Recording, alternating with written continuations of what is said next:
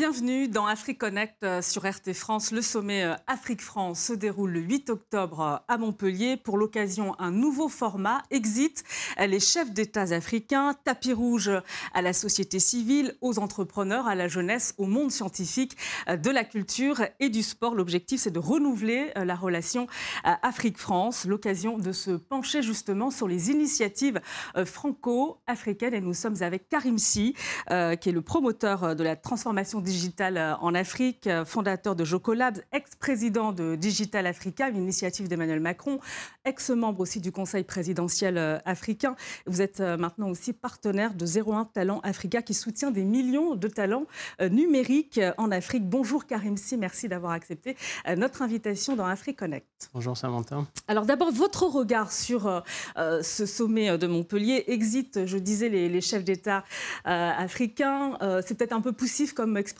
exit parce que c'est vrai qu'Emmanuel Macron les a quand même conviés euh, avant l'été pour un, grand sommet en grande pompe, un sommet sur le financement.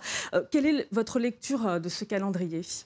Je pense qu'il y avait le sommet initial qui était prévu, la crise Covid est passée par là, et ce qu'on nous a annoncé, c'est que dû à la crise, on a annulé le sommet qui, était justement un sommet complètement reconfiguré, porté par Stéphanie Rivoal, qui elle-même a une une personnalité euh, nouvelle dans le dispositif Quai d'Orsay qu'elle a quitté.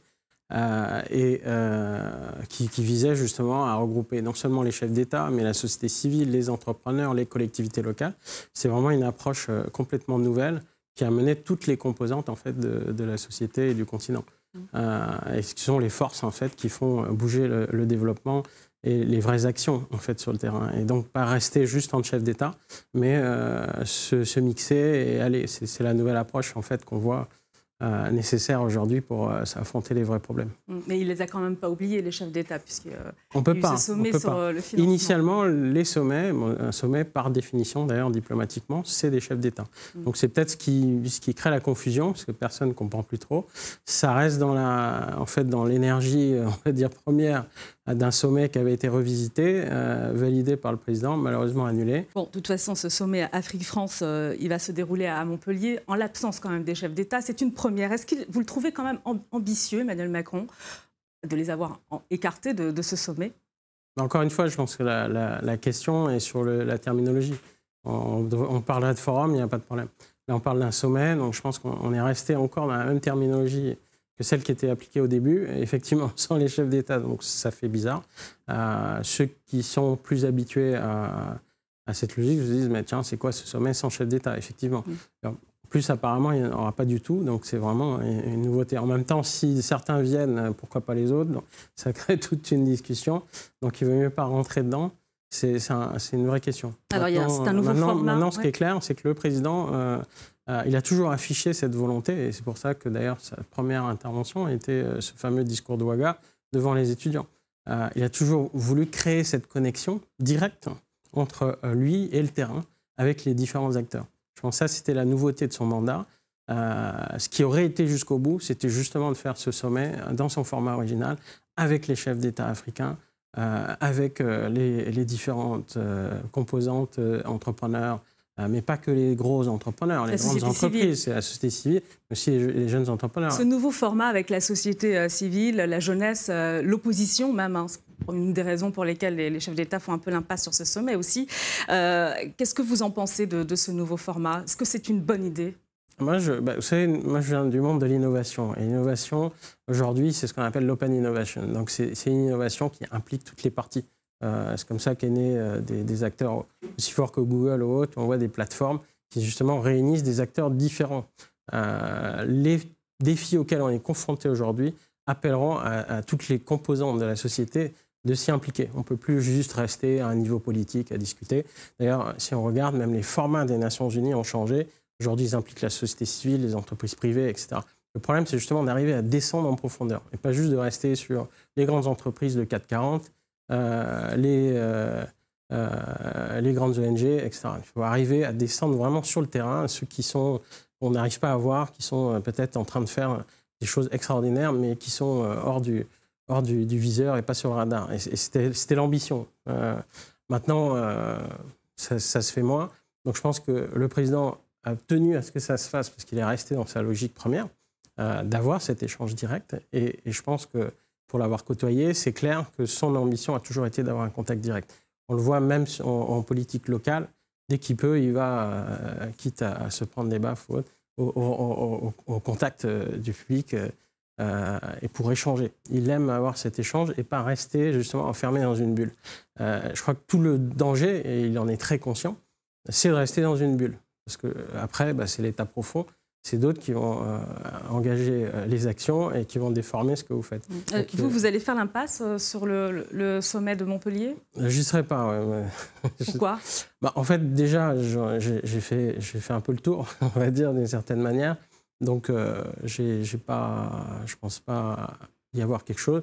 Euh, et, là, je suis engagé sur des projets, vous l'avez dit, il y a, 01 euh, Talent Africa sur lequel je suis engagé, qui est un projet assez ambitieux, qui est, à l'échelle mondiale, mais qu'on est en train de transcrire au niveau africain pour justement identifier des talents. C'est la première problématique aujourd'hui, c'est d'avoir des talents dans le digital pour pouvoir accompagner la transformation euh, Alors vous avez, vous avez d'ailleurs dirigé euh, l'initiative portée par Emmanuel Macron, Digital Africa. C'est une plateforme en fait hein, pour euh, promouvoir l'entrepreneuriat digital en Afrique. bon, c'était une expérience malheureuse pour vous. Je crois que vous avez quitté vos, fonctions. justement, vous n'allez pas à Montpellier. Vous, avez aussi, vous, vous êtes aussi un ex-membre du Conseil présidentiel africain. Est-ce qu'il y a une pointe d'amertume quand même vis-à-vis -vis des initiatives qui ont été menées par Emmanuel Macron? Aucune, parce que je pense qu'on a été. Euh, on n'est pas naïf. Vous savez qu'on ne peut pas changer 60 euh, ans d'histoire en deux jours. Euh, on y a été par contre hein, avec la passion et la conviction. Donc on s'est engagé pleinement. je pense que le président a donné cette capacité et, cette envie.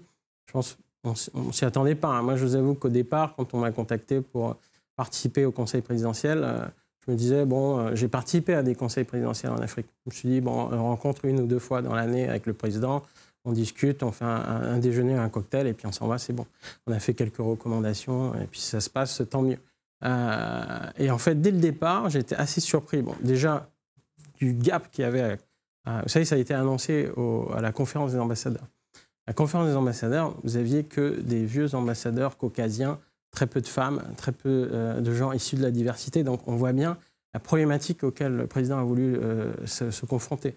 Et donc sur l'Afrique, un gros sujet, de dire j'amène 10 jeunes, ou en tout cas 10 personnes qui n'ont strictement rien à voir avec les cursus classiques et les jeter, je peux vous dire qu'on faisait tâche dans le conseil, dans, dans cette rencontre, et voir l'enthousiasme en fait qu'a affiché le président dès le début, j'étais assez surpris. Et il faut dire qu'il a joué le jeu, parce que tous les trois mois on le voyait.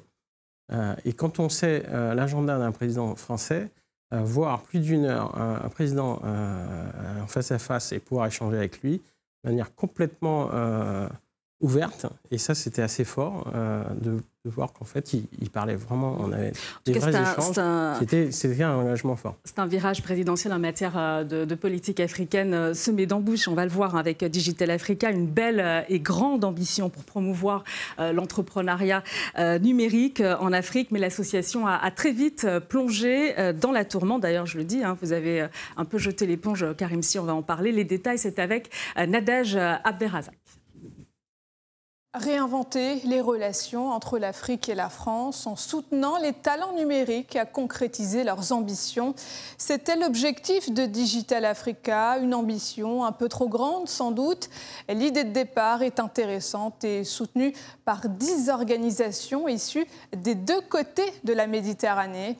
Il s'agissait de réunir une communauté de partenaires au service des entreprises numériques africaines pour y parvenir, Emmanuel Macron annonçait en 2018 une dotation de 65 millions d'euros pour ce programme. J'appelle tous les entrepreneurs africains de tous les pays du continent à se joindre à cette initiative Digital Africa et joindre la plateforme. Depuis six mois, un travail important a été fait avec l'Agence française de développement que je remercie et l'AFD va déployer dans les prochaines semaines un instrument spécifique doté de 65 millions d'euros pour lancer l'initiative, mais qui va être destiné à combler cette faille de l'accompagnement par des petits tickets, mais qui sont ceux dont ces startups ont besoin, de 30 à 50 000 euros.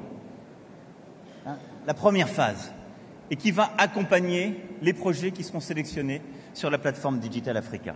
Rapidement, l'application revendique une communauté de 6000 entrepreneurs locaux, mais des divergences apparaissent au sein de la gouvernance. Le président du Conseil, Karim Si, démissionne en juin 2020, son remplaçant par intérim, le Nigérian Kizito Okechukwu, jette lui aussi l'éponge moins d'un an plus tard. L'Afrique sans les Africains. Antoine Glaser l'a écrit, l'AFD l'a fait avec Digital Africa. Comment une initiative présidentielle tombe dans le piège africain France-Afrique, quand tu nous tiens. Le président Macron l'a dit dans son intervention. Les membres africains critiquent des choix qui valorisent la mise en réseau plus que les programmes eux-mêmes. Le rôle du principal financeur, l'Agence française de développement, est très critiqué. Pour résumer, l'AFD est accusée de dicter aux Africains, membres du conseil d'administration, ce qu'ils doivent faire. Le Conseil a été constamment contourné et rarement informé, obtenant la plupart de ces informations par le biais d'annonces sur les réseaux sociaux. Les voix des trois membres africains du Conseil d'administration qui, ensemble, représentent une communauté de plus d'un million d'entrepreneurs africains, sont ignorées. Complication sur complication, Digital Africa est devenu une patate chaude pour l'exécutif. L'initiative frôle la dissolution. Alors que beaucoup croient le projet enterré, une période transitoire de 3 à 5 mois destinée à reformer l'association est décidée. Certains ne mâchent pas leurs mots et estiment que ce projet est en réalité une continuité de la France-Afrique. De l'optimisme à la déception, Africa Digital a surtout fait ressurgir euh, des rancœurs du passé et il n'est pas sûr hein, qu'une simple refonte de l'association suffise à effacer ce sentiment. On va marquer euh, une courte pause et se retrouver dans un instant euh, dans AfriConnect. Restez avec nous sur RT France.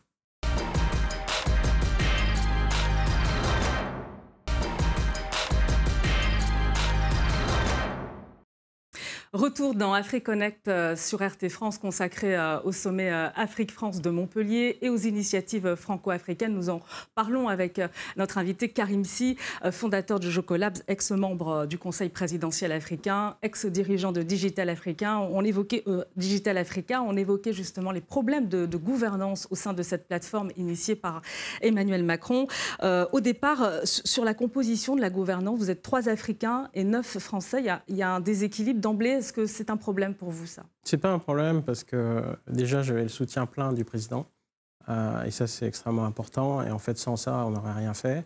Euh, les partenaires français étaient aussi euh, identifiés pour couvrir tout le territoire. Vous savez, souvent, on, parle de la France, mais ça se résume à Paris, aux acteurs parisiens, à quelques-uns qui, qui en fait euh, monopolise tout le débat sur l'Afrique sans forcément d'ailleurs euh, souvent la connaître. Et ça, c'est pénible. Et donc, euh, on a vraiment pris le soin d'aller chercher des acteurs de terrain qui couvrent la France, qui ont, fait des actions sur l'Afrique et donc qui, sont reconnus aussi sur le terrain ou qui veulent y aller. C'est des acteurs comme la, ferme digitale, c'est tout le monde agricole, c'est la technologie du monde agricole. C'est pour ça qu'on a participé au Salon de l'agriculture. C'était la première fois qu'on voyait les Africains au salon de l'agriculture. C'est quand même un truc extraordinaire. C'est une innovation. Euh, et ça, oui, c'était une innovation. Et en plus, dans, dans des sujets où on ne les attendait pas, c'était quelque chose d'extraordinaire. Et aujourd'hui, c'est devenu une habitude. Donc voilà, c'est là qu'on change la, vraie relation. Digital Africa a été doté par Emmanuel Macron d'une enveloppe de 65 millions euh, d'euros. Je crois qu'aujourd'hui, c'est à, peu, à peu près 130 millions euh, d'euros, parce que c'est une initiative qui se poursuit. Avec euh, Rebecca Inonchong, fondatrice d'Aptec, vous, dénonciez une sorte de dictat de l'Agence française de développement, l'AFD, qui est le grand argentier finalement hein, de, de, cette initiative Digital Africa. Vous n'avez rien vu venir vraiment? Rebecca, qui représente Afrilab, qui est quand même le réseau de tous les tech hubs, il y en a plus de 700 aujourd'hui en Afrique, euh, qui couvrent tout le, continent, de l'Égypte euh, en passant par l'Afrique du Sud euh, et d'autres, donc pas juste des composants. Donc là, on était vraiment dans la logique du tout Afrique. C'est vraiment quelque chose d'important, ça. Donc les trois représentaient quand même pas n'importe quoi. je pense, l'AFD, bon, c'est normal. C'est le, Empateba disait la main qui donne est au-dessus de celle qui reçoit. Hein. donc on, on, en est conscient. Par contre, on avait un gentleman agreement euh, quelque part, de se dire bah, on est ensemble pour construire le futur.